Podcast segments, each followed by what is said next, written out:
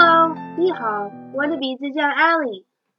Hello，你好，我的名字叫 Andy。欢迎来到跟 Ally 和 Andy 学英文。大家好，我是恒老师。我很高兴加入到安迪、阿丽的工作组。Winter is over. Now is springtime. You're right. There won't be any more snow. 阿丽说：“冬天过去了，春天到了。”安迪同意，他说：“不会再下雪了。 In the spring, flowers start to bloom.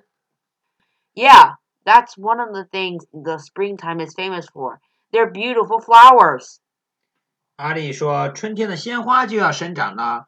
安迪同意，他觉得春天最美丽的就是这些花朵了。 Why don't we introduce one of the special springtime flowers? Cherry blossoms. Sure, it's the most famous flowers in Washington, D.C. 下面就来听听他们介绍在华盛顿最有名的花——樱花。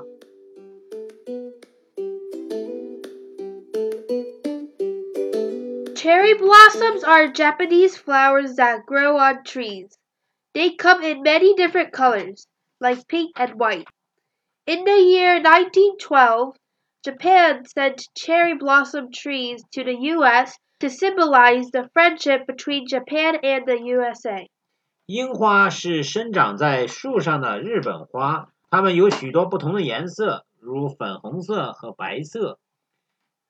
在一九一二年，日本送给美国樱花树，象征着日本和美国之间的友谊。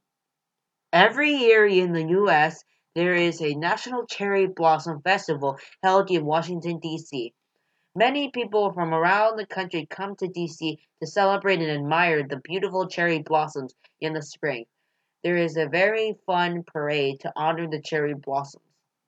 每年在美国华盛顿都会举办国家樱花节，来自全国各地的许多人来到华盛顿庆祝和欣赏春天美丽的樱花。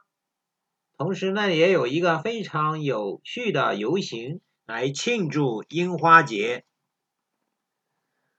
Although these flowers are very symbolic and beautiful, I don't like them. Why? Because I am allergic to pollen, and in the spring I often feel sick because of the cherry blossoms. Really? Maybe you can just enjoy pictures of cherry blossoms. That's a great idea. 谢谢收听，拜。